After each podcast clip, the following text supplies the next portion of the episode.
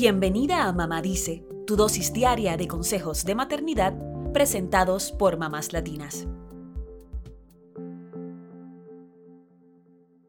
Abril es el mes nacional de la aceptación del autismo, una condición que escuchamos nombrar con frecuencia, pero ¿cuánto sabemos realmente sobre ella? En este episodio nos proponemos despejar tus dudas y conocer una historia muy especial. Comencemos.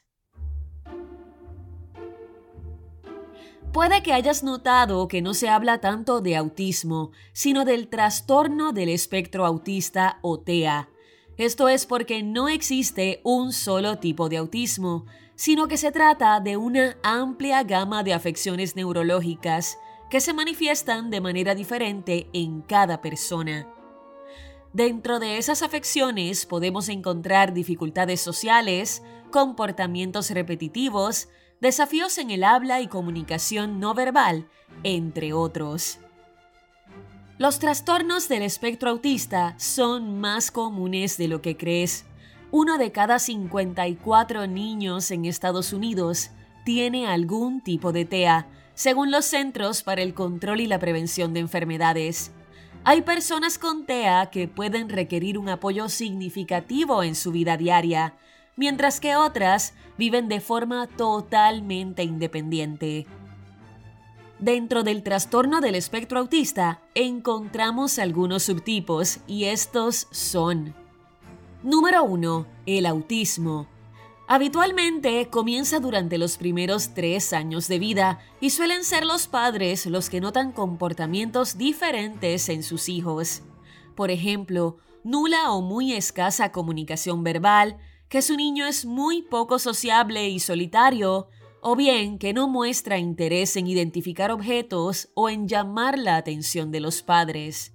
También podrían aparecer patrones repetitivos de comportamientos y actividades. Este es el tipo más conocido dentro del espectro.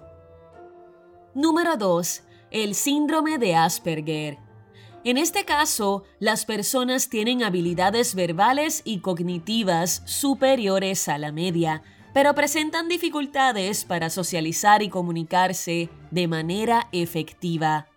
A veces tienen intereses especiales y pueden ser extremadamente detallados en estas áreas de interés. Número 3. El trastorno desintegrativo infantil, también conocido como trastorno de Heller. Este se caracteriza por una regresión significativa en el desarrollo después de los dos años de edad. De manera súbita, los niños pueden perder habilidades lingüísticas, sociales y motoras.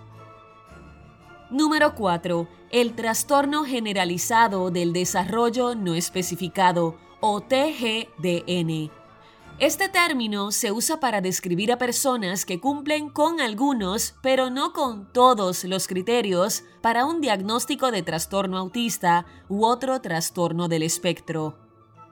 Número 5. El síndrome de Red. Este tipo de autismo se presenta casi exclusivamente en niñas y tiene carácter regresivo. Las personas afectadas comienzan a sufrir alteraciones en la comunicación, la cognición y la motricidad, tanto fina como gruesa, cerca de los dos años. Estarás pensando, muy buena la clase sobre autismo, pero ¿por qué es importante todo esto? Pues nunca sabemos si nos puede tocar en algún momento vivir esta condición con un hijo o con un familiar, y no sabes lo importante que es llegar al diagnóstico. Vamos a compartirte una historia real de Carolina Macellaro, una ilustradora, tatuadora y artista argentina. Desde su cuenta de Instagram, arroba soy elefante violeta, esta joven cuenta cómo convive con su condición, las dificultades y el bullying que tuvo que enfrentar por no entender hasta sus 28 años qué era lo que le pasaba y por qué se sentía diferente del resto. Carolina contó en una entrevista publicada por Infobae que atravesó toda su vida sintiéndose fallada por no entender bromas, metáforas o ironías. Había un montón de otras cosas que a la gente no le afectaba, como un cambio de planes, por ejemplo, pero a ella le podían arruinar el día. El puntapié para el diagnóstico vino después de una cena con su familia, en la cual surgió el tema de las metáforas, y Carolina volvió a decir que no entendía lo que decían. Todos le dijeron que estaba mintiendo. Harta de no comprender, volvió a su casa y buscó en Google ¿por qué no entiendo las metáforas? En la primera página, el resultado principal fue autismo. En lugar de sentirse deprimida por este posible diagnóstico, a Carolina le cambió la vida encontrar respuestas tras 28 años de hacerse preguntas. Ella no es la única.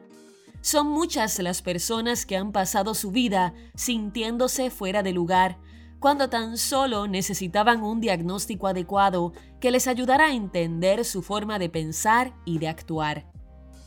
Por eso enfatizamos tanto en la importancia de visibilizar y difundir el trastorno del espectro autista para que las personas neurodivergentes sean tratadas adecuadamente.